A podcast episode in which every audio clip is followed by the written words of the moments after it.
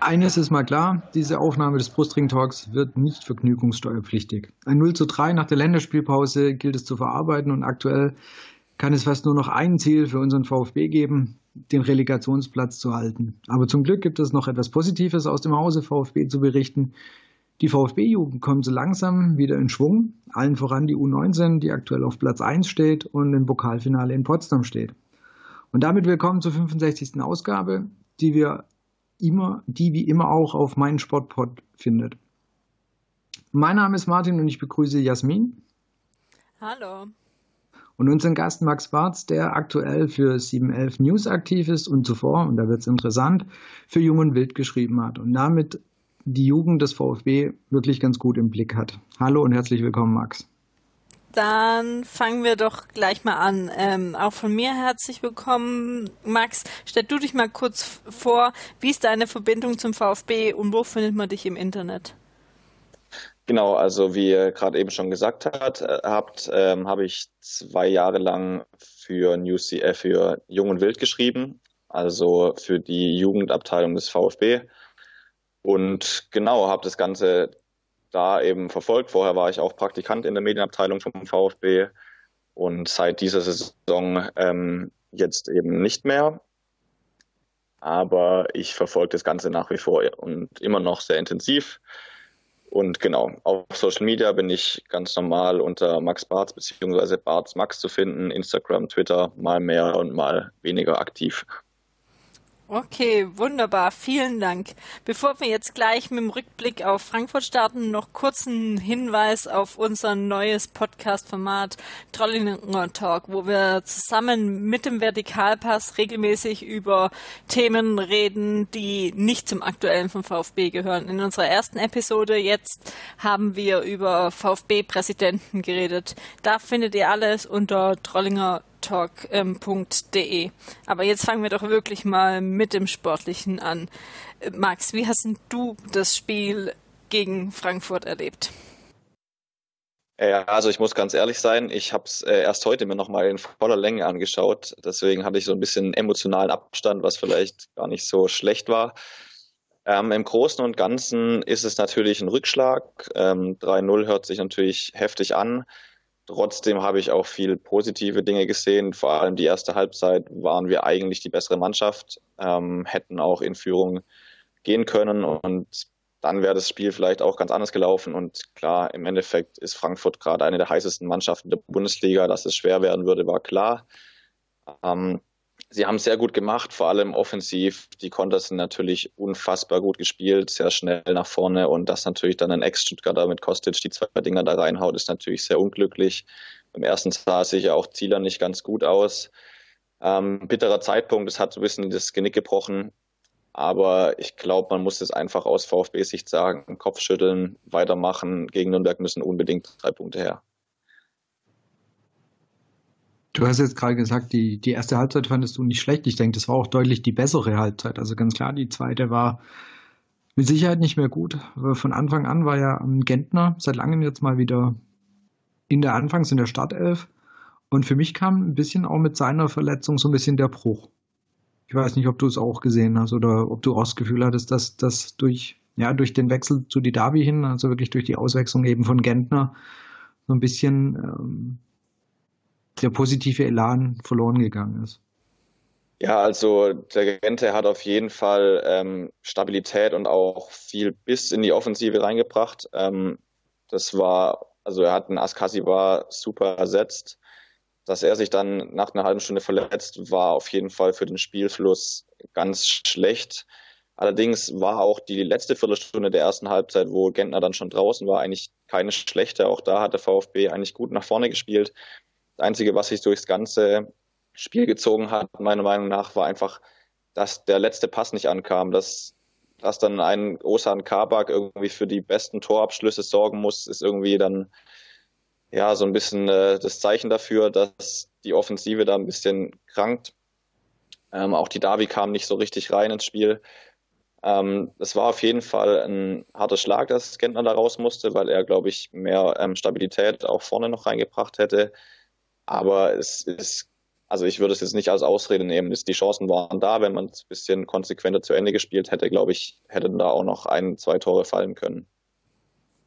Ich hatte vor dem Spiel, und das war wirklich nicht bösartig gegen, äh, gegenüber Gentner gemeint, ähm, dass wenn er dieses Mal von Anfang an spielt, dass es eigentlich für mich nur zwei Varianten gibt. Also eigentlich, ähm, das ist sein letztes Mal Startelf oder er spielt sich wieder rein. Also quasi er ist wieder von Anfang an gesetzt. Und ich glaube, hätte er die 90 Minuten durchspielen können oder 70 oder 80, dann wäre er ziemlich sicher wieder gesetzt gewesen. Umso bitterer ist letztendlich einfach die Verletzung natürlich gerade von ihm, weil du das Gefühl hast, der hatte vielleicht auch die Pause, dass er eben zurück auf die Bank versetzt worden ist. Sehr gut verarbeitet, er ist sehr professionell damit umgegangen und hat vor allem ja, er ist wieder mit dem richtigen Elan rangegangen oder war halt eher so ein Gentner, wie man es erhofft, dass ein Gentner eigentlich kicken kann oder auch äh, wie man es von ihm sich wünscht. Und umso bitterer ist es, dass jetzt einfach ja, ersten Schätzungen zwei bis drei Wochen oder einen Ticken länger ausfällt. Ja, auf jeden Fall. Also für, für Christian Gentner persönlich ist es natürlich extrem bitter, weil er hat ein sehr gutes Spiel gemacht äh, in der Zeit, wo er gespielt hat. Ähm, ich glaube, er hätte sich, wie du es schon gesagt hast, auch wieder da in die Formation reinspielen können.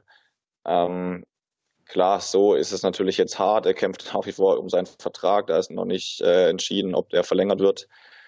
Die zwei bis drei Wochen sind natürlich für ihn persönlich hart, aber ich glaube auch für den VfB, weil man hat gesehen, was mit ihm ähm, möglich ist. Ich sehe es genauso. Ich hätte es vom Spiel nicht erwartet, dass er ähm, dann doch so eine gute Leistung abliefert. Aber ja, jetzt ist es so. Es ist natürlich sehr, sehr hart, aber jetzt muss eben Askasiba, der nächste Woche wieder zurückkommt, ähm, umso mehr auch wieder in die Bresche springen. Und was man dann eben noch sehen muss, auch, dass Castus sich auch noch verletzt hat und jetzt drei bis vier Wochen ausfällt. Also beide auch auf einer sag mal, ähnlichen Position. Ich weiß jetzt nicht, ob Castro deswegen wieder auf die Bank gegangen wäre, aber jetzt fehlen einfach beide und da ist die Frage, wie das dann aufgefangen wird. Weil es war, wenn ein Kampf, dass einer von denen beiden spielt, jetzt fallen beide aus. Also Castro sogar drei bis vier Wochen geschätzt momentan. Was man beim VfB ja auch nicht immer weiß, wie lang das dann wirklich am Ende wird sind dann mal schnell sechs bis acht. Ne? Und dann ist die Saison vorbei. Also es sind jetzt und, noch sieben Spiele äh, und ich weiß nicht, ist da überhaupt noch mal eine Länderspielpause? Glaube ich sogar nee, nicht. Nee, es gibt, gibt jetzt, glaube ich, keine mehr soweit. Ich glaube, jetzt spielen sie voll bis zum Ende der Saison durch. Ja, auch Castro ist ähm, natürlich bitter. Er kam äh, jetzt in den letzten Wochen immer besser in Schwung, auch wenn ich finde, dass er jetzt gegen ähm, Frankfurt nicht sein bestes Spiel gemacht hat, oft irgendwie einen Schritt zu spät kam, nicht so richtig bissig war. Ähm, Vielleicht ist es jetzt auch einfach eine Chance für die David, jetzt mal wieder seinen Schwung reinzubringen. Trotzdem ist es natürlich gerade in der Situation, wo jetzt auch Weinziel immer seine Stammelf hat spielen lassen, natürlich schwierig, da jetzt auch wieder neue Leute reinzuschmeißen. Ähm, wird eine große Herausforderung und macht natürlich die Sache Klassen halt nicht unbedingt einfacher.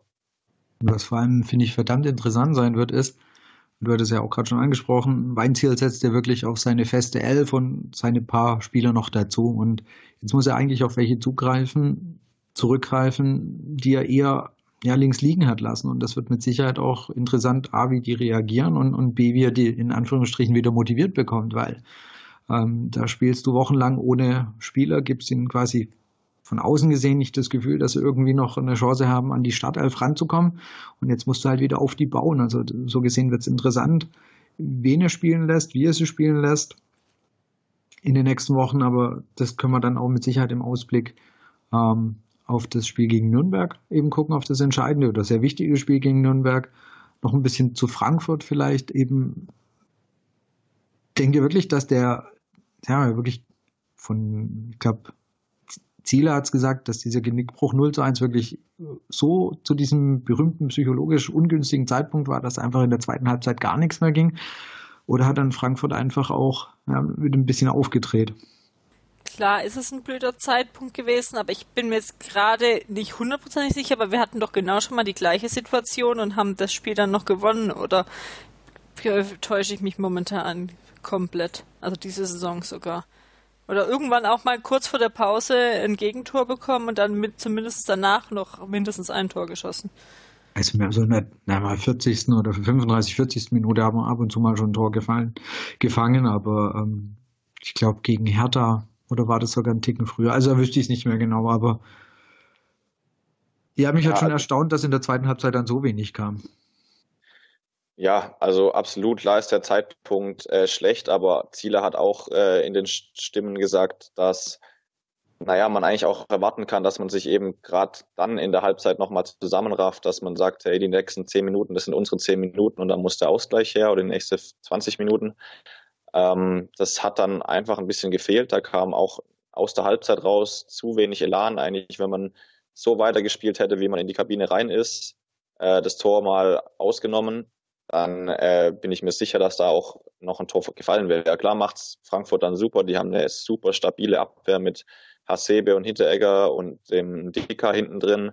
Und die Offensive, klar, wenn man da dann den einen oder anderen Konter fängt, das ähm, kann dann passieren. Man muss dann auch aufmachen. Aber ja, ich finde, der Nackenschlag ist natürlich da, aber wenn man gefestigt ist, wenn man motiviert ist, dann kann man auch aus der Halbzeit rausgehen und nochmal ähm, ja, mit ein bisschen mehr Risiko nach vorne spielen. Ich glaube, das ist ein guter Punkt, den du gerade angesprochen hast. Das, ähm, wenn du halt einfach eher mit dem Rücken zur Wand stehst, wenn es einfach gerade nicht so gut läuft, dann bricht dir das 1 zu 0 vielleicht noch mehr das Genick, wie angenommen, wir wären jetzt irgendwo im Mittelfeld oder die letzten Wochen hätten halbwegs funktioniert. Dann hast du vielleicht doch noch eher den, den Elan im Kopf oder auch in, in den Gliedern, um das dann nochmal ja, aufzuholen oder zumindest einen Unentschieden rauszuholen. Ich denke, da kommt dann wirklich das eine zum anderen. Die Jungs haben, denke ich, gemerkt, dass sie ganz gut gekickt haben, dass die erste Halbzeit nicht so schlecht war. Und dann ist es wahrscheinlich doch mehr eben dieser psychologisch ungünstige Zeitpunkt, als es vielleicht auch von außen zugeben würden. Das ist einfach dir doch dann wirklich echt so einen Nackenschlag versetzt und denkst, warum denn, was haben wir jetzt schon wieder falsch gemacht und womit habe ich denn das verdient? Also ich habe das Gefühl, da hängen dann die Köpfe vielleicht doch ein bisschen stärker, einfach wenn du halt auf Platz 16 stehst und nicht auf Platz 10 oder 12 ich glaube, da reagierst du dann halt doch einfach anders. Obwohl ich da gerade gedacht habe, dass wir darüber eigentlich so einigermaßen hinweg sind. Also das war ja mit immer das größte Problem auch in der Hinrunde oder ab, zu Beginn der Rückrunde. Und die letzten Spiele wirkten sie ja eigentlich schon wieder stabiler. Ja, ich fand jetzt gegen Hoffenheim, da fiel das 1 zu 1 auch mehr oder weniger so ein bisschen aus dem ja, blauen Himmel. Also da ist da ist davor auch nicht arg viel passiert, also das muss man auch fairerweise sagen. Das kam auch so ein bisschen überraschend, da der Ausgleich. Und das Hauptbanko, was ihr auch schon angesprochen habt, ist halt, ist und bleibt wirklich unsere Offensive und das Weinziel da aber auch keine, keinen Ansatz findet. Muss jetzt überlegen, wir haben die Länderspielpause. Ähm, es waren jetzt nicht so viele Spieler unterwegs bei uns, also es ging eigentlich. Und aber rein auch offensiv es ist immer noch nichts zu erkennen oder es ist keine Idee zu erkennen, wie wir mal zu Toren kommen könnten. Wie schon gerade gesagt, ähm, Kabak quasi die deine beste Offensivkraft ist, dann läuft irgendwas wirklich grundsätzlich falsch, weil sowohl im Mittelfeld als auch im Sturm läuft einfach zu wenig zusammen und äh, wie Max gesagt hat, der letzte Pass funktioniert dann nicht, dann sieht es bis dahin ganz nett aus, aber es ist einfach nicht effektiv genug. Und dann ist wirklich die Frage, was können wir da die letzten Wochen noch machen? Weil gegen Nürnberg solltest du ein paar Tore schießen oder zumindest eins mehr als Nürnberg. Aber die Frage ist halt wirklich, wie soll es passieren? Ja, also ich finde eigentlich, ich würde da sogar ein bisschen widersprechen, dass das Konzept irgendwie schon da ist, aber also gerade über Insua ging viel, äh, auch mit Doppelpässen über die Außen. Ähm, aber einfach, das ist nicht konsequent zu Ende gespielt. Also, so wie du auch gerade gesagt hast, man kommt dann irgendwie bis zum Strafraum. Auch gegen eigentlich eine gute Defensive wie Frankfurt waren ja viele Szenen auch im letzten Drittel, aber es kommt einfach nicht der entscheidende Pass oder der entscheidende Abschluss. Ähm, vielleicht fehlt auch ab und zu der Mut, man steht äh, am Rücken, mit dem Rücken zur Wand. Und dann ist es natürlich, äh, spielt man nicht so befreit auf, da ist es auch schwierig. Aber ähm, das ist jetzt auch die Aufgabe von Markus Weinzel, da die Köpfe wieder hochzuholen und ähm, ja, einfach Konsequenz in die, in die letzten Aktionen zu bringen, weil ich glaube, bis dahin fand ich es auch gegen Frankfurt jetzt äh, phasenweise wirklich eigentlich ordentlich gespielt, wenn man bedenkt, dass wir vor einem Monat noch kompletten Grottenkick gespielt haben, ähm, hat sich da schon was getan, aber es fehlt einfach der letzte entscheidende Spielzug. Man muss Oder aber halt bedenken, wo ähm, Frankfurt jetzt steht. Also vom Namen her hätte ich sie jetzt auch nicht da unbedingt erwartet, nachdem ich die letzten Wochen auch die Tabelle, sag ich mal, eher ignoriert habe. Ähm, aber trotzdem ist es gerade momentan die viertbeste Mannschaft Deutschlands und wir stehen oder VfB steht nicht umsonst im Tabellenkeller.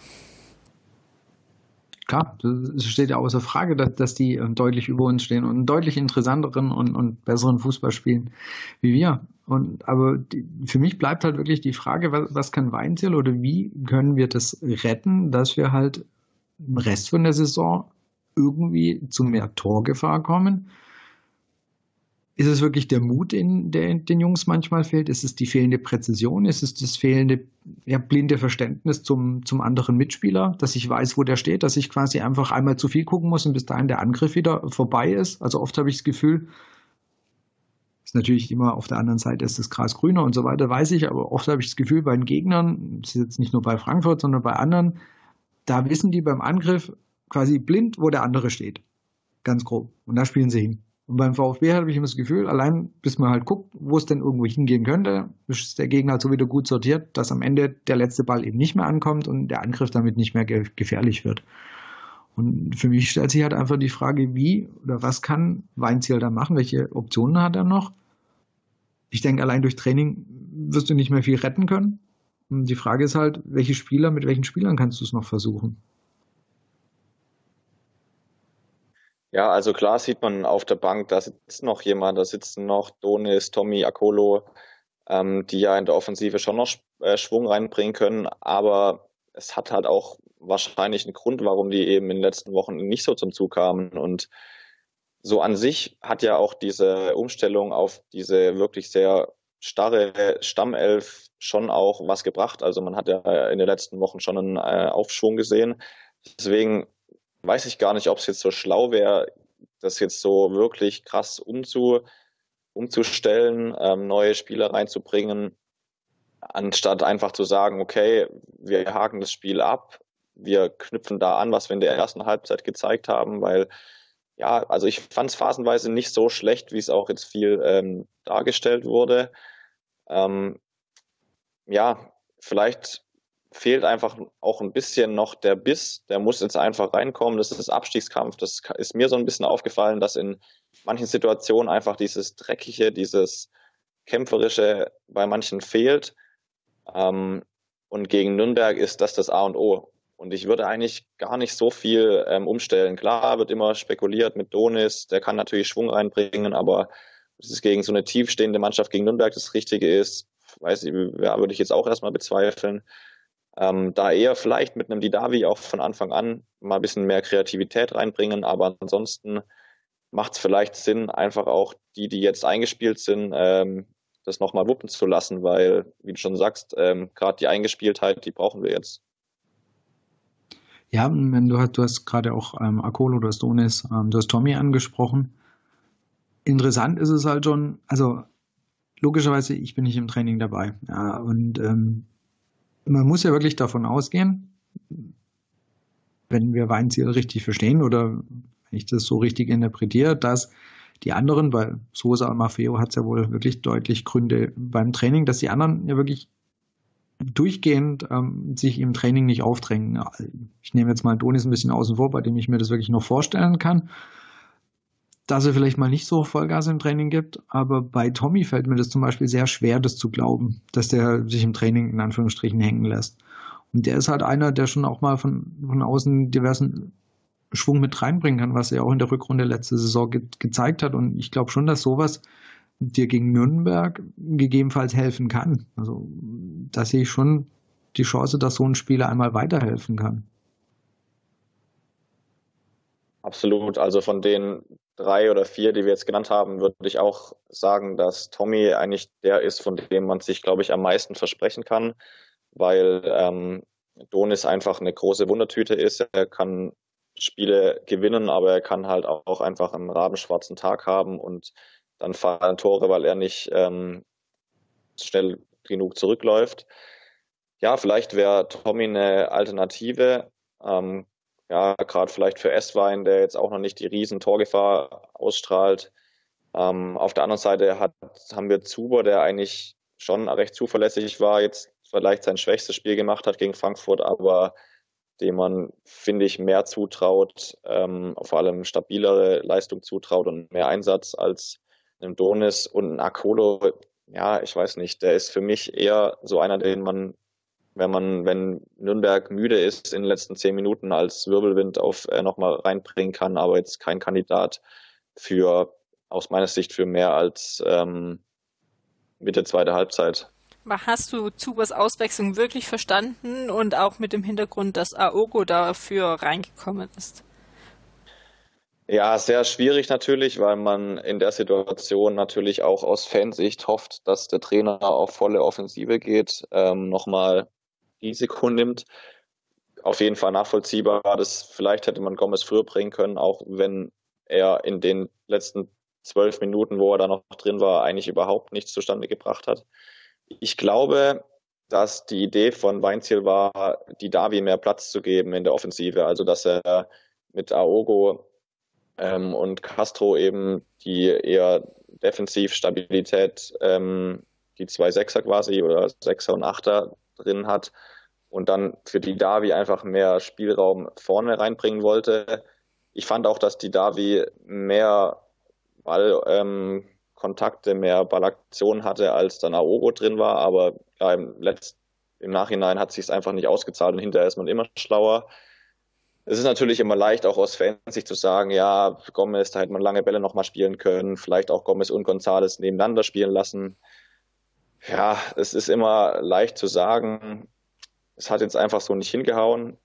Der Wechsel war nicht hundertprozentig nachvollziehbar, aber ähm, ich bezweifle auch, dass ein Gomez, der einfach gerade nicht in Topform ist und auch viele einfach seine Zweikampfstärke ein bisschen verloren hat, vielleicht auch nicht mehr gebracht hätte, als es jetzt so gelaufen ist.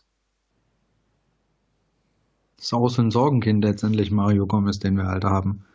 Absolut. Weil letztendlich der ganze Sturm ist ein Sorgenkind.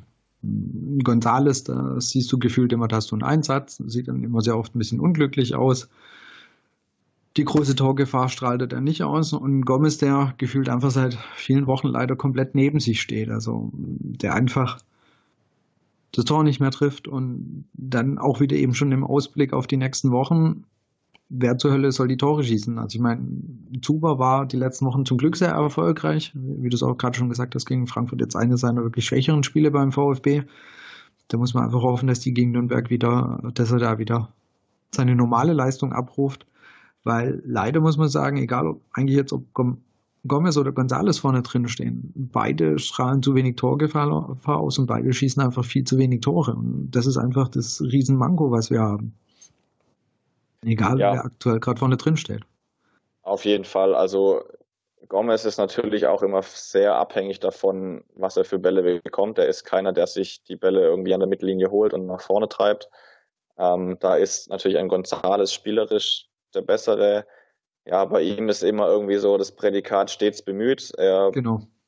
Ja, er gibt Gas, er schmeißt sich irgendwie rein, aber es kommt nichts bei rum.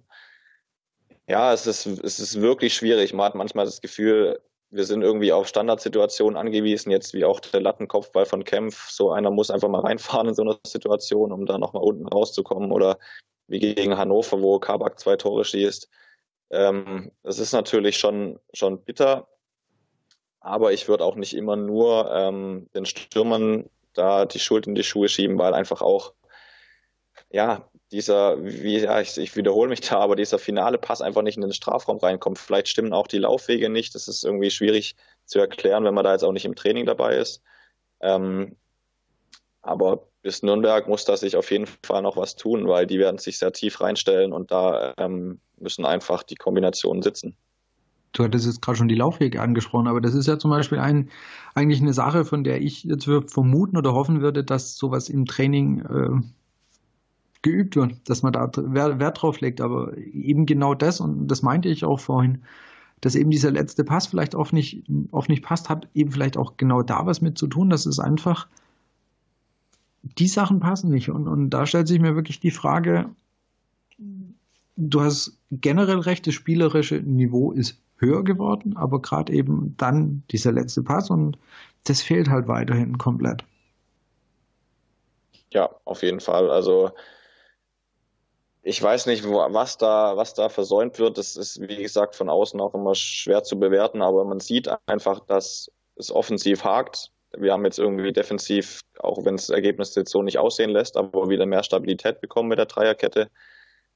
Die Formation ist natürlich auch extrem defensiv ausgerichtet. Vielleicht sind auch da einfach die Räume zwischen Mittelfeld und Angriff zu groß.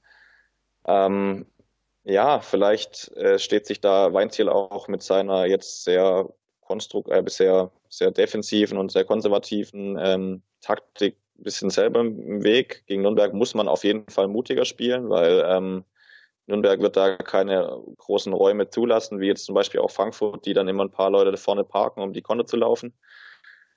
Es wird auf jeden Fall schwierig. Ähm, und klar, da das, das ist ja auch der Grund, warum oft über den Trainer auch schon diskutiert wurde. Ich, ich kann mir eigentlich nicht vorstellen, dass sich da nochmal was tut, jetzt so im letzten ähm, Endspurt. Ich glaube nicht, dass man äh, Weinziel da nochmal in Frage stellt und vielleicht ist es auch richtig so, um nicht noch mehr Unruhe reinzubringen. Aber klar, man sieht natürlich viele viele Mängel, die jetzt sehr schnell oder irgendwie in irgendeiner Form abgestellt oder verändert werden müssen.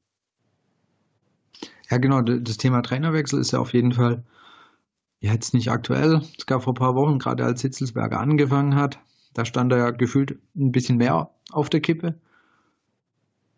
ich bin auch kein großer Fan davon, jetzt da nochmal einen Wechsel zu wagen oder nochmal einen Wechsel zu gehen, weil die erste Preisfrage, die dann ist, die wir auch heute bekommen haben, wer wäre denn überhaupt eine Alternative? Wer ist denn aktuell verfügbar?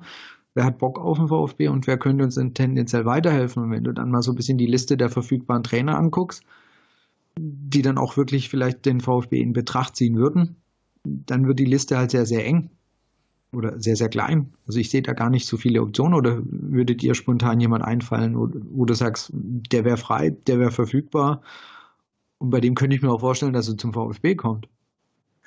Ja, sehr schwierig. Also klar wurde immer Markus Gistol gehandelt.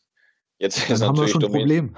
Ja, genau. Dann ist es natürlich jetzt ein äh, Domenico Tedesco frei, aber der wird sich jetzt nicht äh, so einen Feuerwehrmannsposten annehmen oder sowas. Also ich glaube, das will sich auch wirklich so gut wie niemand wahrscheinlich jetzt antun. Ähm, klar, es ist irgendwie eine Chance und wäre es irgendwie eine Chance, einen Traditionsclub da nochmal ähm, zu retten, aber das, ja, also ich meine, der Feuerwehrmann in Spee, Hüb Stevens, ist ja jetzt schon ähm, beim Konkurrenten untergekommen. Deswegen also wie gesagt, aus meiner Sicht macht es auch gar keinen Sinn, sich darüber Gedanken zu machen, weil ähm, in der jetzigen Situation du, glaube ich, erstens sehr schwierig jemanden findest und sehr schwierig jemanden findest, der auch noch geeignet wäre und ähm, das Ding wuppen kann. Der Weinziel kennt jetzt die Mannschaft, der hat sich da jetzt eingelebt und es ist auch jetzt irgendwie seine Aufgabe und seine Verantwortung, das äh, ja gerade zu biegen. Ich finde, dafür ist es jetzt auch einfach zu spät. Das hätte man vor ein paar Wochen machen können.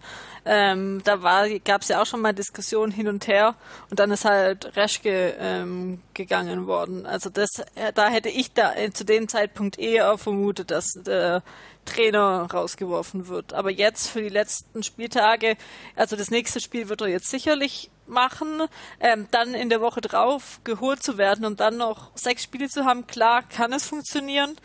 Aber ja, dann ist noch die Frage, wer und sag mal, so schlecht spielen sie auch nicht. Also da wurden den Trainer schon für irgendwie viel Schlimmerem beim VfB entlassen. Also ja, es ist immer noch so, es ist nicht total schlecht, dass man sagen müsste, jetzt muss sofort der Trainer gefeuert werden, aber es ist auch nicht gut, wo ich jetzt ähm, mit vollem Be ähm, Selbstbewusstsein sagen würde, ähm, es wird sicherlich mindestens Platz 15. Ja, also man muss, also aus meiner Sicht muss man auch sehen, ähm, das Hoffenheim-Spiel war eigentlich okay. Man hätte mit ein bisschen mehr Mut es auch gewinnen können, aber man hätte es genauso gut auch verlieren können. Aber jetzt spielt man gegen, aus meiner Sicht, im Moment eigentlich die drittbeste Mannschaft der Liga. Gut, Leipzig und Frankfurt vielleicht auf, auf einem Level. Ähm, aber die sind so heiß, sie haben seit Anfang des Jahres, also seit dieses Jahr noch nicht verloren in keinem Wettbewerb und dafür haben wir eigentlich mal mindestens 45 Minuten gut mitgehalten und deswegen also sehe ich überhaupt keinen Grund, jetzt den Trainer in Frage zu stellen. Ja, das ist halt immer dann das Dumme. Am Ende bringt dir das, das ist schön mitspielen, bringt dir halt immer keine Punkte. In Dortmund hast, haben wir auch nicht so schlecht gespielt. Und am Ende stehen halt immer null Punkte. Und das ist dann halt, kommt der berühmte Spruch und gerne zahle ich da was ins Phrasenschwein, dass äh, Fußball halt ein Ergebnissport ist. Und natürlich, also sollten wir aus irgendeinem Grund gegen Nürnberg verlieren, dann weiß ich wirklich nicht, ob der VfB nicht nochmal ins Grübeln kommt. Und halt sagt, äh, okay, wir gehen nochmal die letzte Patrone, die wir haben, um noch hier irgendwie ähm, zumindest auf dem Relegationsplatz zu bleiben, äh, könnte ein Trainerwechsel sein. Und wahrscheinlich geht es dann gar nicht darum, dass du jetzt den super Taktikfuchs oder irgendwas hast, sondern du brauchst nur einer, in Anführungsstrichen, nur einen, der die Jungs wieder aus ihrem Loch rausholt, aus ihrem mentalen wo sie dann einfach halt doch gerade drin stecken. Und das schafft halt dummerweise oft ein neuer Trainer. Natürlich bist du dann wieder in diesem ganzen Scheiß drinnen, äh, neuer Trainer, äh, wie wir es beim VfB kennen, du bist wieder in den typischen Hamsterrad drinnen. Also ich sage nicht, dass das eine, eine erstrebenswerte Lösung ist, aber ich könnte mir vorstellen, dass bei einer Niederlage gegen Nürnberg der VfB schon nochmal ins Grübeln kommt. Okay, da muss ich dir recht geben. Ich hatte jetzt Nürnberg als erstes gar nicht auf dem Schirm, aber wenn du jetzt echt gegen Nürnberg auch noch verlierst, dann kann ich mir vorstellen, dass es auch generell im Umfeld etwas ungemütlich äh, wird. Es wäre was anderes, wenn du da ist gegen daheim gegen nochmal gegen Frankfurt verloren hättest, als wenn es wirklich Nürnberg ist, weil das ist halt einem eines der Spiele, die man jetzt einfach gewinnen muss, egal wie. Absolut. Also wenn, wenn du gegen Nürnberg nicht gewinnst, die haben das letzte Spiel zwar gegen Augsburg gewonnen, aber die haben auswärts bisher zwei Punkte geholt, also wirklich nicht sonderlich erfolgreich gespielt. Wenn wir gegen die nicht daheim nicht gewinnen, dann haben wir es auch irgendwann nicht mehr verdient, in der Bundesliga zu spielen. Was macht euch denn generell Hoffnung, dass man jetzt noch, sage ich mal, gegen Nürnberg oder das heißt in den nächsten Spielen so viele Punkte holt, dass man auf einem Nicht-Relegationsplatz und Nicht-Abstiegsplatz ähm, am Ende der Saison rauskommt? Also aus meiner Sicht eigentlich einfach die direkten Duelle. Also das sind, man hat gegen Hannover gesehen, dass der VfB mit dem Druck umgehen kann. Klar ist Hannover mit Nürnberg die mit Abstand schlechteste Mannschaft äh, in der Liga, aber da muss sich der VfB ja zurzeit auch dazu zählen. Deswegen ähm, vor allem mit der ja, Druckbelastung haben sie das gut gelöst. Und ich finde trotzdem, dass wir spielerisch noch besser sind als Nürnberg, als Hannover und an einem guten Tag auch als ähm, Augsburg und vielleicht sogar auch als Schalke. Klar, mit Typ Stevens, die bringen jetzt nochmal neuen Schwung rein. Ich kann mir nicht vorstellen, dass die ähm, da unten noch was mit zu tun haben. Ich glaube, man muss sich eher auf Augsburg konzentrieren. Ähm, aber ganz klar ist jetzt, man braucht eine Serie. Aus den nächsten drei Spielen braucht man mindestens sechs Punkte. Man muss gegen Augsburg gewinnen und auch gegen Nürnberg gewinnen. Ansonsten muss man sich mindestens auf die Relegation einstellen. Also so realistisch muss man sein. Aber ich glaube auch, dass es wichtig ist, im Umfeld jetzt nicht wegen dem Frankfurt-Spiel ähm, die Riesenpanik zu schieben, weil je mehr Unruhe, je mehr Druck, desto ähm, heftiger wird's auch gegen Nürnberg. Ich finde es ein gutes Zeichen, dass es schon jetzt seit ein paar Tagen ausverkauft ist. Ähm, die Fans müssen da nochmal Vollgas geben. Ähm, dann kann die sich zumindest schon mal nicht vorwerfen lassen, äh, dass sie nicht alles gegeben hätten. Ich glaube, das kann man den VfB-Fans so oder so nicht vorwerfen. Also an denen liegt auch, ähm, wenn mal andersweiliges zu hören war, an denen liegt mit Sicherheit nicht, dass der VfB auf Platz 16 steht. Auf keinen Fall, das stimmt. Und man muss immer noch bedenken, klar, es ist auch jahrelang schon so die Situation, aber für einen Platz 16 ist es immer noch ruhig und eigentlich dafür schon überraschend positive Stimmung. Und klar liegt es bis in den letzten Spielen, aber es war jetzt auch kein Fußball wie in der letzten Rückrunde. Also es ist immer noch, sage ich mal, okay, aber es gibt immer auch mal wieder Rückschläge, die dann doch, sage ich mal, nicht alles zum Brennen bekommen hoffentlich dann auch noch nach dem Nürnberg-Spiel kann man noch das Gleiche sagen. Das Erstaunliche ist ja, du, du spielst historisch die schlechteste Runde in der Bundesliga. Und wenn man überlegt, äh, wann früher auf die Barrikaden gegangen worden ist, ich erinnere das 1 zu 1 gegen Bochum. Unter Markus Babbel, als Erwin Staud dann äh, vor der Haupttribüne stand und versucht hat, die Fans zu beschwichtigen. Beschwichtigen. Ähm, und da war man ja gefühlt nicht so in Abstiegsgefahr, wie wir das heute sind. Dafür ist es wirklich erstaunlicherweise ruhig. Also das muss man wirklich sagen. Also das haben wir auch im, im Stadion und generell im Umfeld, finde ich, schon deutlich, deutlich extremer erlebt, als es die Saison ist. Vielleicht kommt halt auch irgendwann dieses, ja, die Gleichgültigkeit durch oder wir haben es alle schon mal erlebt, wir haben es alle schon mal gesehen. Beim ersten Mal tat es noch weh, beim ersten Abstieg, beim zweiten Mal dann doch nicht mehr so sehr. Also man hat auch das Gefühl, die Fans, vielleicht ist da einfach auch schon ein bisschen die, die Gewohnheit des Abstiegskampfs, hat sich so langsam eingeschlichen. Ja, das kann schon sein. Andererseits ähm, ist einfach die, die sportliche Situation bzw. die Tabellensituation halt immer noch so, dass ähm, man mit 20 Punkten unglaublicherweise auf dem Relegationsplatz steht. Also es gab wahrscheinlich noch nie so einen schlechten Abstiegskampf wie äh, dieses Jahr. Und ich glaube, solange dieses Fünkchen Hoffnung, Hoffnung auch da ist, macht es ähm, auch aus Fansicht natürlich wenig Sinn, da jetzt komplett auf die Barrikade zu gehen. Ich glaube, der Reschke-Rauswurf hat auch ähm, wirklich nochmal was äh, gebracht. Es wurde, glaube ich, positiv aufgenommen von den Fans. Ähm, und die sehen natürlich auch die Entwicklung. Klar, wenn jetzt, wenn die jetzt gegen Nürnberg verlieren, dann glaube ich schon, dass die Stimmung kippen kann. Ähm, aber so wie es jetzt ist, äh, vorbildlich, die Mannschaft wird nach wie vor äh, von nach vorne gepeitscht und äh, so ist es auch richtig und so ist es auch sehr vorbildlich.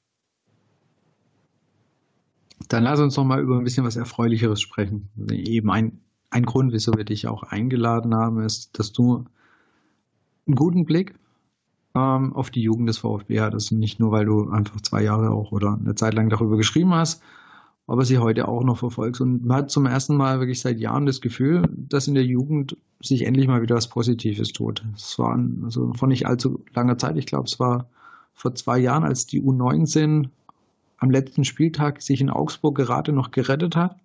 Ja. Und jetzt stehen sie endlich mal wieder da, wo sie aus VfB-Fansicht hingehören. Durch ein 3 zu 1 Sieg gegen Ingolstadt am Wochenende auf dem ersten Tabellenplatz. Und sind noch im Pokalfinale in, in Potsdam eingezogen. Also wirklich endlich mal wieder ein bisschen da positive Nachrichten aus dem Jugendbereich. Und die Frage ist natürlich, wieso ist es dazu gekommen? Wieso ist da jetzt endlich mal wieder, läuft es da mal wieder besser? Ist da Thomas Hitzelberg, Hitzelsberger deiner Meinung nach zu nennen, als einer der Gründe, wieso es wieder aufwärts gegangen ist? Ähm, ja, als einer der Gründe würde ich schon sagen, aber allgemein auch die Umstrukturierung, also auch gerade mit Thomas Hitzelsberger, dass wieder mehr Geld, mehr, ähm, ja, mehr der Blick auf die Jugend äh, gerichtet wurde, mehr Geld reingesteckt, mehr Priorität darauf gesetzt wurde. Das ist, das war immer das Aushängeschild. Der VfB war immer bekannt dafür, eigentlich eine der besten Jugendabteilungen und Nachwuchsleistungszentrum der Liga zu haben. Und das äh, nimmt gerade wirklich eine positive Entwicklung. Ähm, Thomas Hitzelsberger hat da viel an, angestoßen, aber natürlich auch nicht allein. Also auch ähm, der Michael Gentner, auch der Markus Rütt, der das Nachwuchsleistungszentrum äh, leitet. Ähm, die machen da echt eine gute Arbeit, ist ein gutes Team. Und natürlich profitiert man gerade auch von einem sehr, sehr starken Jahrgang, ähm, der jetzt in die U19 gekommen ist, schon seit Jahren zusammenspielt ähm, und mit dem U19-Trainer Nico Willig einen richtig starken Trainer auch äh, an der Seitenlinie hat. Und ja, man sieht da das Ergebnis jetzt. Man steht im Pokalfinale, man hat rein theoretisch die Chance aufs Double, was noch nie äh, einem Verein in der, der Jugend gelungen ist. Da ist noch ein weiter Weg hin, aber ja, es ist schön, dass man einfach nicht nur Spieleentwicklung sieht, sondern auch Ergebnisse. Und ähm, das macht ja auch wieder aufmerksam und attraktiv für Talente, auch äh, den Sprung zum VfB zu wagen. Du hast jetzt strukturelle Veränderungen angesprochen. Was gab es da im Speziellen oder was wurde geändert? Also gut, natürlich, ähm, dass die zweite Mannschaft nicht abgeschafft, sondern eigentlich hauptsächlich verjüngt wurde. Ähm, die U21 ist ja, planmäßig, klar, da läuft es nicht gut, aber es ist, naja, man hat als U19-Spieler einfach noch die Perspektive, nicht sofort den großen Sprung schaffen zu müssen oder sich gegen auch ältere und in der Regionalliga robuste und erfahrene Spieler in der zweiten Mannschaft irgendwie durchsetzen zu müssen, sondern man hat irgendwie diesen Weg auch noch über die U21. Ähm, da muss natürlich jetzt der Klassenerhalt her, das ist aber nochmal ein anderes Thema.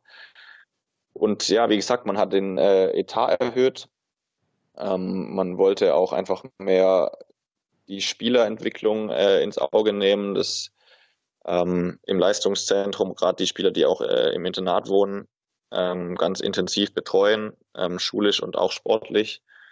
Und ähm, natürlich auch einkaufsmäßig, gerade schon im Alter 17, 18, 19, ähm, Spiele auch nochmal zum VfB lotsen, um da den letzten Schritt in Richtung Profi zu machen. Das sieht man zum Beispiel auch bei äh, Antonis Aidonis, der vor der Saison aus Hoffenheim kam, eine super Entwicklung die Saison gemacht hat und auch schon bei den Profis gespielt hat aber es trotzdem konnte trotzdem nicht aufrücken zu der U21. Klar, er spielt in einer super Mannschaft unter U19, aber früher waren das, also Dayaku oder Aidonis ja eher die Spieler, die dann schon frühzeitig in die damalige U23 oder VfB 2 gekommen sind.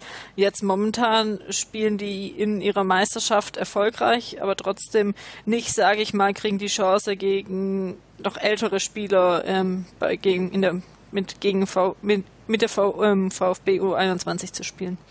Ja, aber ich glaube, da ist dann halt der Fokus eher auf die U19, weil dass du die mal wieder erfolgreich gestaltest. Und wenn du jetzt quasi gerade schon gut stehst, äh, wäre es, glaube ich, jetzt sehr schwierig, die Jungs abzuziehen. Also wäre mein Gefühl. Absolut. Also ich finde auch, dass es ein, also auch ein logischer Schritt, aber auch ein guter Schritt für die zwei war, jetzt nochmal in die U19 runter zu können. Also die waren ja eh eher in der Phase bei den Profis, wo viel Verletzungssorgen waren und schön und vor allem für die Entwicklung gut, dass sie da die Chance bekommen haben.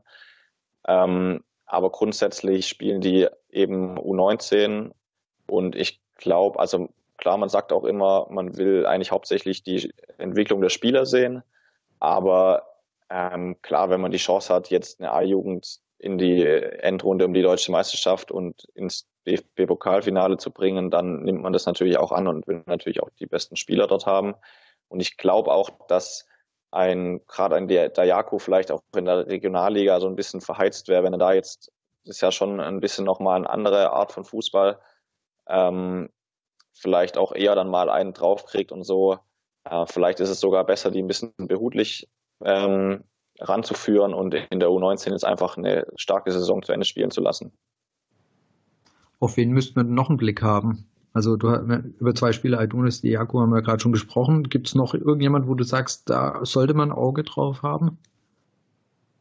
Ja, also die U19 ist vor allem natürlich mannschaftlich gut. Ich finde, dass jetzt ja jetzt kein so Riesentalent so richtig hervorsticht. Ähm, mit Sebastian Hornung auch einen starken Torhüter hinten drin. Ähm, da wird sich zeigen, ob der auch eine Chance bekommt. Ähm, auch Pedro Almeida Moraes, der jetzt nochmal gegen Ingolstadt in die U19 zurückgezogen wurde, aber eigentlich die ganze Saison schon in der U21 spielt.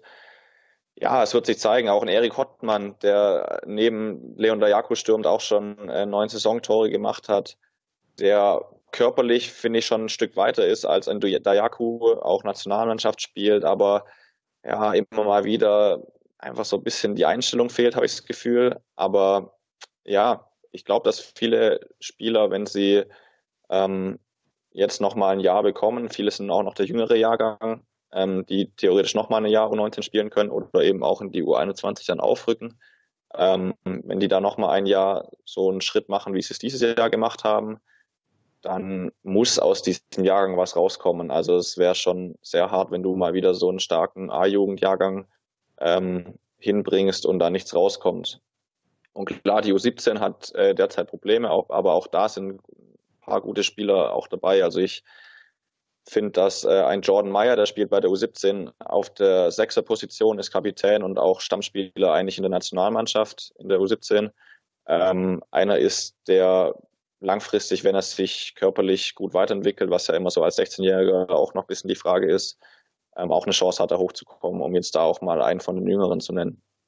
Eine interessante Personalie gerade bei der U17 ist ja Maurice Kramny, der Sohn von unserem Ex-Trainer, der eigentlich schon einige Male auch die Saison getroffen hat. Genau, ähm, der hat vor allem in der Hinrunde echt eine starke Hinrunde gespielt. Die U17 ist ja auch super in die Liga gestartet, glaube ich, mit sechs Siegen aus den ersten sieben Spielen. Ähm, dann waren einige verletzt, unter anderem auch Maurice Kramny. Ich weiß nicht genau, was er hatte, aber er ist einige Wochen ausgefallen. Ähm, das wirft natürlich immer sowohl die Mannschaft als auch den Spieler ein bisschen zurück. Aber auf, auch auf ihn ähm, muss man auf jeden Fall ein Auge werfen. Ähm, wie gesagt, als so junger Spieler, die noch meistens ähm, recht schlaksig sind und eben körperlich noch zulegen müssen. Das ist immer ein bisschen abzuwarten. Also ich glaube, da darf man nicht zu hohe Erwartungen reinsetzen. Ähm, aber spätestens eigentlich in der U19 oder im zweiten U19-Jahr zeigt sich dann, wer, wer das Zeug dazu hat und wer auch die körperlichen Voraussetzungen dazu hat. Und klar, Maurice Kramny ähm, ist theoretisch da auch eine Personalität, äh, die man weiter verfolgen sollte. Vor allem mit dem Vater natürlich.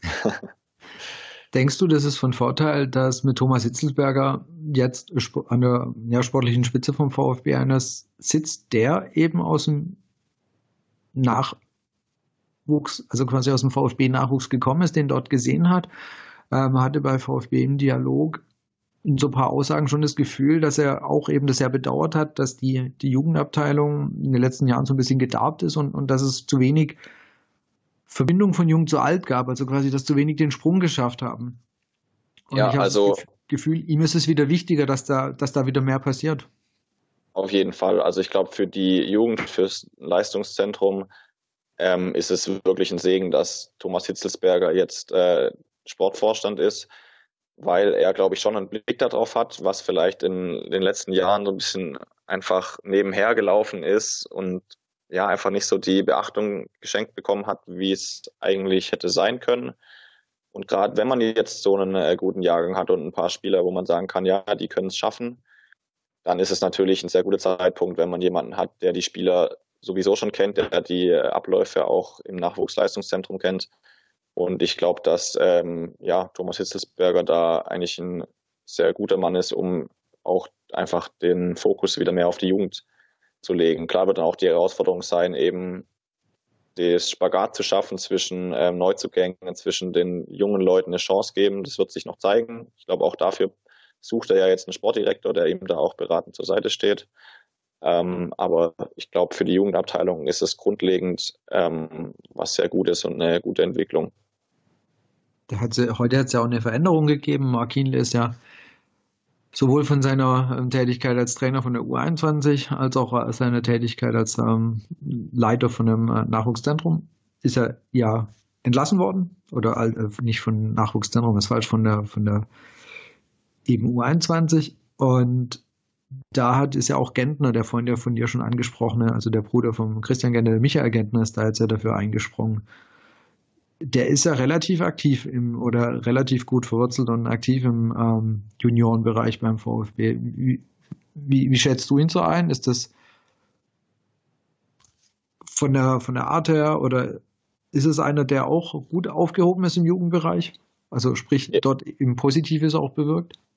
Ja, also aus meiner Sicht auf jeden Fall. Also der Michael Gentner ist ein äh, sehr feiner Kerl, ein ähm, wirklich geradlinig denkender, der, der mit viel Herzblut dabei ist, ähm, die, die Jugend weiterzuentwickeln. Ähm, das ist mein Eindruck und es ist auch immer einfach leicht zu sagen, dass jetzt Thomas Hitzelsberger da so viel bewirkt hat, aber im Hintergrund gerade mit Michael Gentner und auch äh, mit Markus Rütt, der da auch äh, die Leitung noch inne hat, ähm, da wird viel gute Arbeit geleistet, ähm, auch in Zusammenarbeit mit der Profiabteilung. Und äh, Michael Gentner, der macht das schon seit so vielen Jahren, also sowohl die jüngere Jugend unter der U15 als jetzt auch die ältere. Ähm, der hat da sehr gute Einblicke und ich glaube, ähm, macht da einen sehr guten Job, wo man auch ähm, darauf vertrauen kann, dass ähm, die Zusammenarbeit auch mit Thomas Hitzelsberger eine sehr fruchtbare sein wird. Und wie hast du immer Andy Hinkel ähm, wahrgenommen? Er hatte ja auch ähm, schon verschiedene Jobs in den U bei den U-Mannschaften, bevor er jetzt Co-Trainer der Profis war. Genau, also mit äh, Andreas Hinkel hatte ich persönlich jetzt ähm, sehr wenig zu tun. Ähm, aber klar, der hat ja die U21 ähm, vor seinem Fußballlehrerlehrgang äh, ja auch schon betreut. Ähm, ja, mit mal mehr, mal weniger Erfolg.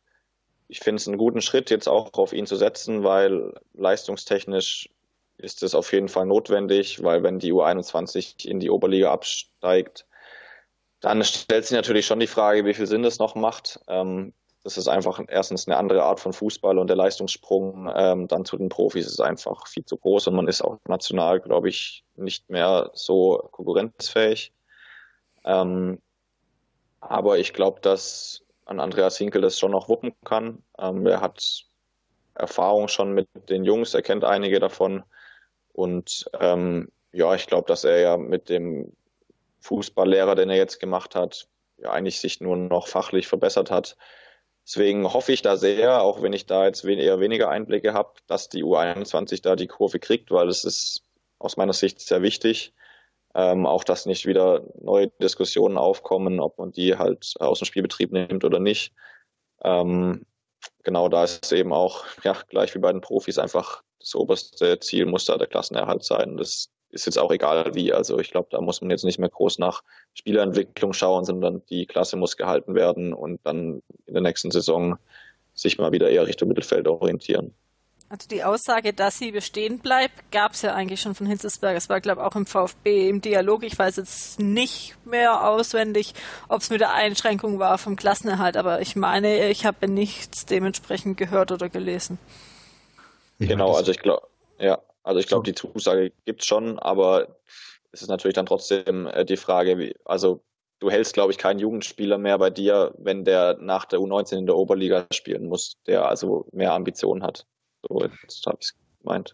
Da würde ich auch die Gefahr sehen. Das ist einfach, da ist Reg Regionalliga ist, glaube ich, so das Mindeste, als der VfB in der dritten Liga war, war das äh, nochmal natürlich war der Sprung im positiven Sinne besser. Also weil du noch näher, noch näher dran warst, also Richtung zweite Liga und, und auch erste Liga. Da ist ja die Regionalliga ist ja schon für einen wirklich ambitionierten Spieler nicht so der perfekte Zwischenschritt, wobei man ich immer noch der Überzeugung bin, wenn ein Spieler wirklich sehr, sehr gut ist, dann würde er diesen Sprung über die Regionalliga nicht benötigen. Also das heißt über die zweite Mannschaft, über die U21. Aber wie du auch sagst, Oberliga, da denke ich einfach, das brauchen die nicht.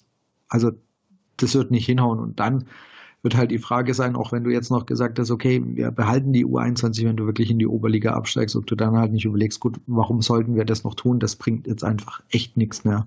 Und dann kannst du das wirklich ähm, die entsprechend vom Spielbetrieb abmelden, was ja nicht der erste Profiverein wäre, der das gemacht hat. Es gibt ja genug andere, die da auch ihre U21 oder U23, wie auch immer dann die einzelnen Mannschaften das auslegen, ja vom Spielbetrieb abgemeldet haben. Genau, also ich glaube, das ist einfach, da ist kein Anreiz da ähm, für gute Jugendspieler, ähm, vielleicht den Umweg noch zu gehen, wenn sie es nicht direkt zu den Profis schaffen. Also ja, ein Matthias Zimmermann oder, oder ähnliche, die kamen auch aus der zweiten Mannschaft. Ähm, deswegen ist es, glaube ich, jetzt noch keine Sackgasse, die zweite Mannschaft, aber wenn du in der Oberliga ähm, drin steckst, dann verschwindest du halt auch von der Bildfläche. Also im Moment ist ja keine Mannschaft, keine Zweitvertretung von Bundesligamannschaften äh, in der dritten Liga, was ich einerseits für die lokalen Clubs eine schöne Entwicklung äh, finde, aber dann muss man zumindest in der Regionalliga auf einem einigermaßen guten Niveau spielen, um auch einfach die Weiterentwicklung und den Anreiz ähm, zu gewährleisten, bei dem Verein zu bleiben und dort seine Chance zu suchen und nicht vielleicht zu einem entweder ambitionierten Regionalligisten oder einfach zu einem Drittligisten zu wechseln, die wahrscheinlich auch über einige gute Jugendspieler sehr froh wären. Ja, das ist eigentlich interessant, was du gesagt hast. Vor ein paar Jahren waren wirklich noch einige in der dritten Liga und ich glaube, Werder Bremen waren die letzten. Werder Bremen oder Mainz 05? Ja, Eine Bremen und Mainz, glaube ich, sind jetzt. Äh, sind gleichzeitig raus, gell? Ich meine, wirklich für die dritte Liga ist es echt ein Gewinn, natürlich, wenn da einfach wirklich in Anführungsstrichen ganz normale Mannschaften drin sind, weil einfach die, äh, die zweiten von den, von den großen Vereinen einfach nie so natürlich die Fans angezogen haben. Also für die ist es mit Sicherheit gut. Jetzt motzen in dem Fall halt eher die Regionalligisten drüber, aber Klar, irgendjemand, irgendjemand muss äh, genau. in, in, den, in den Apfel beißen. Ähm, so ist es halt. Aber also ich kann es voll ganz nachvollziehen, dass man die zweiten Mannschaften da irgendwie nicht in der dritten Liga haben will, auch aus Fansicht. Aber dann müsste man das einfach reformieren und es machen wie, wie in England oder so, wo die Zweitvertretungen einfach ihre eigene Liga haben. Ähm, ja, das, das ist, glaube ich, nochmal ein Thema für sich, wo man sich eine Stunde drüber unterhalten könnte.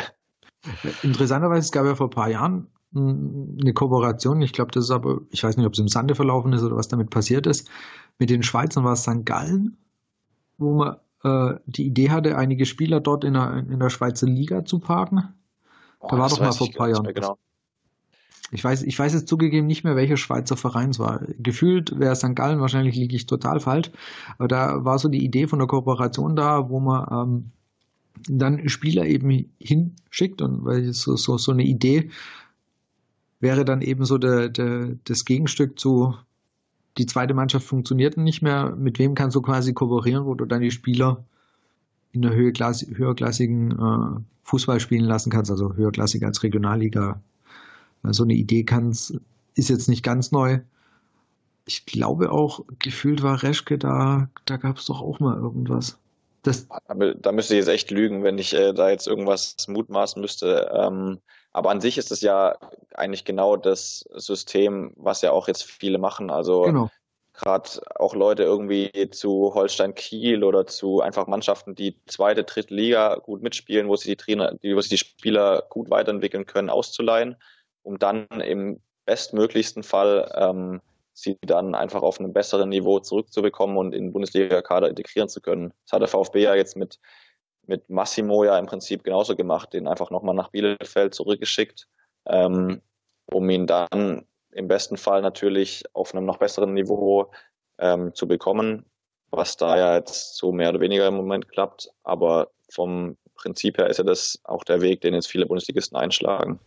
VfB macht das ja auch mit anderen Spielern. Also ähm, zum Beispiel jetzt ähm, Kaminski haben sie nicht verkauft, Mangala auch mit dem Grund ähm, ausgeliehen und die zeigen ja auch ihre Leistung. Das kann gut was ähm, bringen. Dafür müssen sie halt nur wieder zum VfB zurückkommen und auch dementsprechende Leistung zeigen. Und zurück wollen. Ja. Beim ja, Mangala natürlich auch.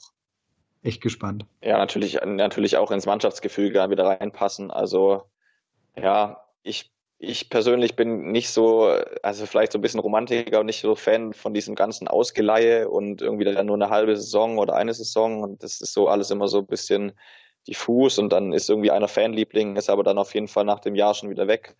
Ähm, aber klar, grundsätzlich macht es in vielen Dingen wahrscheinlich schon Sinn. Man sieht es ja auch bei Bayern, wie es mit Knapri funktioniert hat. Ja, also ich finde es so mit der Vereinsidentifizierung immer ein bisschen schwierig, aber klar, so leistungsmäßig ähm, macht es ja meistens für beide Seiten Sinn, sowohl für den Spieler als auch für den Verein. Also wenn wir das Beispiel Mangala jetzt nehmen, also da hat es mit Sicherheit, der hätte dieses auch beim VfB definitiv nicht so viel gespielt, bin ich ziemlich sicher. Ja. Und hat jetzt mit Sicherheit äh, viel Erfahrung gesammelt, ähm, spielt eine sehr gute Runde in der zweiten Liga und ich bin gespannt, äh, sollte der VfB hoffentlich die Kurve kriegen, Hamburg aufsteigen, dann bin ich mir sicher, dass Hamburg nochmal versuchen wird, den irgendwie äh, an der Alster oben zu behalten. Es gab ja dieses vor ein paar Pressekonferenzen dieses Gerücht oder Hinweis, dass ja Mangala in der Winterpause verlängert hätte, aber irgendwie offiziell ist da nie was durchgedrungen. Nee, also das, ja, ich glaube, da muss man echt erstmal die Saison abwarten. Ich glaube, der VfB hat ja auf jeden Fall die Zügel in der Hand. Ähm, klar, kommt dann halt auch drauf an, was, was der HSV da bereit ist, irgendwie zu zahlen. Ähm, ja, das ist immer so ein schwieriges Thema, wenn sich dann die Spieler wirklich positiv entwickeln und natürlich ist dann auch für den ausleihenden Verein immer äh, schwierig, dann so jemanden wieder abzugeben. Aber ja, also was genau da der Stand ist, glaube ich, ist nichts offiziell und dann muss man, glaube ich, abwarten, bis die Saison vorbei ist. Ja, das denke ich auch. Also, aber gerade der wird mit Sicherheit eine interessante Personalie sein. Auf jeden Fall. Ja, also vielen Dank auf jeden Fall mal. Ich hoffe, das waren ein paar schöne Einblicke oder ein paar interessante Einblicke auch mal in die Jugend dabei, über die man einfach sonst sehr selten zum Sprechen kommt, weil in der Regel es gibt genug im VfB-Alltag zu besprechen. Da fällt die Jugend leider immer ein bisschen flach. Deswegen fand ich das sehr schön, dass wir heute mal ein bisschen über die Jugend sprechen können und da vielleicht auch mal wieder so ein paar positive VfB-Momente äh, rausbringen können, weil aktuell ist es, wie gesagt, ja nicht so arg positiv, was bei der ersten Mannschaft passiert und deswegen vielleicht einfach mal wieder ein bisschen was Positives aus dem Jugendbereich zu hören, ist vielleicht auch mal wieder ganz schön. Ja, auf jeden Fall. Also ich kann da auch nur jedem äh, das empfehlen, mal bei einem Jugendspiel vorbeizugehen. Ähm, es macht immer Spaß. Meistens ist es kostenlos, bei schönem Wetter ein bisschen im Schlienstadion zu stehen, äh, ist wirklich schön und die Jungs, die zeigen guten Fußball. Ähm, also wie gesagt, einfach mal vorbeikommen, äh, es lohnt sich auf jeden Fall. Und die freuen sich auch natürlich über jeden Zuschauer. Genau das und oft ist es jetzt ja auch wirklich auch kombiniert mit VfB-Spielen, dass man davor einfach rübergehen kann und wenn nicht, ich weiß gerade nicht aktuellen Stand genau für die Saison, aber als Dauerkarteninhaber und oder Mitglied kann man dann auch ähm, so kostenlos rein, ähm, wenn nicht gerade ein VfB-Spieltag ist. Ja, genau, so ist es. Und natürlich, falls es äh, die U19 tatsächlich in die Endrunde schaffen sollte, auch da müssen sie wahrscheinlich reisen ähm, freuen sich natürlich auch über jede Unterstützung, äh, auch von den, von den Fans, vor allem wenn die ja, Profis gerade nicht so verwöhnen mit äh, schönen Spielen. Und dann kann Gut. man nur sagen, man hat Spieler XY damals schon mal. Ich habe ihn schon damals gehabt. entdeckt. Ich habe schon genau. gesehen, dass es ein guter wird. Ja. So, zum Abschluss ähm, noch eine ganz andere Frage, und zwar diesmal an die Jasmin. Es gibt ja seit ein paar Wochen einen neuen Podcast, der nennt sich Früff, abgekürzt. Magst du uns da ein paar Worte dazu sagen, weil du bist da auch in Teilen mit dabei? Genau, bei Früff ich sage mal erstmal ein Langwort, wo sich vieles, denke ich, schon mal aufklärt, ist ähm, Frauen reden über Fußball, ähm, wo man bis jetzt einfach sagen kann, es gibt es nicht, es gibt keinen ähm, ähm, Podcast deutschlandweit bis jetzt, wo einfach Frauen über Fußball reden. Es gibt ähm, verschiedene Podcasts, wo Frauenstimmen immer wieder zu hören sind oder eine Frau auch fest dabei ist, aber nicht so an sich. Da haben wir uns, also knapp, inzwischen sind 30 Frauen dabei, die mehr oder weniger regelmäßig da mitarbeiten. Eine ursprüngliche Idee war es von der Becky bei Twitter zu finden, at Genderbeitrag und von der Christelle bei Twitter unter Cristaldo 1907, dass man da einfach verschiedenste Themen aufgreift und über Fußball redet. Einmal, wie vielleicht Frauen Themen sehen, aber auch generell eigentlich einfach Fußballthemen zu besprechen, ähm, Frauen gemeinsam oder auch jetzt mal dieses Jahr ähm, bei der WM zum Beispiel vielleicht immer was über Frauenfußball. Also wirklich ähm, viele verschiedene Themen. Da kommt der erste Podcast jetzt am dritten, vierten raus. Also wenn unser veröffentlicht wird, ist der Kommt's auch. Ja, ist der auch ähm, quasi online. Da könnt ihr mal reinhören. Einfach bei ähm, Twitter, im Podcatcher, auf Instagram oder Facebook nach Früff suchen. F R Ü F. Und da könnt ihr mal reinhören. Das erste Thema, die erste Episode wird über weibliche Fußballsozialisation ähm, sich drehen und es gibt auch schon eine Nullnummer, wo sich die meisten der Frauen einfach vorstellen, ähm, wo, wie ist ihre Verbindung zum Fußball, sei es ähm, Vereins, äh, Fans oder auch sonstige Themen rund um den Fußball, den die verschiedenen Frauen interessieren. Und ja, hast du sonst noch irgendeine Frage dazu, Max? Oder, nee, ich wollte nur sagen, es sind, es sind ja auch ein paar Bekannte ähm, vom Brustring Talk schon ein paar Bekannte dabei. Du logischerweise. Ähm, die Christelle war ja auch schon bei uns, einmal bei der Weinzieher Sonderfolge mit dabei und äh, die Desiree. Genau, die Desiree auf äh, Twitter, Desiree, die war auch schon bei uns dabei. Die ist auch und sonst einfach, denke ich mal, viele Frauen, die man irgendwo entweder im Internet schon gelesen hat oder in verschiedenen Podcasts gehört hat. Viele waren auch schon beim Rasenfunk zu Gast. Also ja, relativ viel bekannt und auch deutschlandweit ähm, Leute ist so quasi fast jeder Fußball-Bundesligist und teilweise auch Frauenfußball oder zweite Liga und so vertreten und ja, relativ ja, auf jeden Fall breite ganz, Themen, ja. Genau, ein paar ganz, äh, also ich kenne viele paar persönlich über die TK Schlandtreffen, ein paar einfach nur über Twitter, einfach wirklich ein paar sehr wunderbare Menschen mit dabei und äh, ich freue mich auf die erste Folge. Und sobald du mal mit dabei bist, werden wir das natürlich auch über diesen Kanal entsprechend bekannt geben.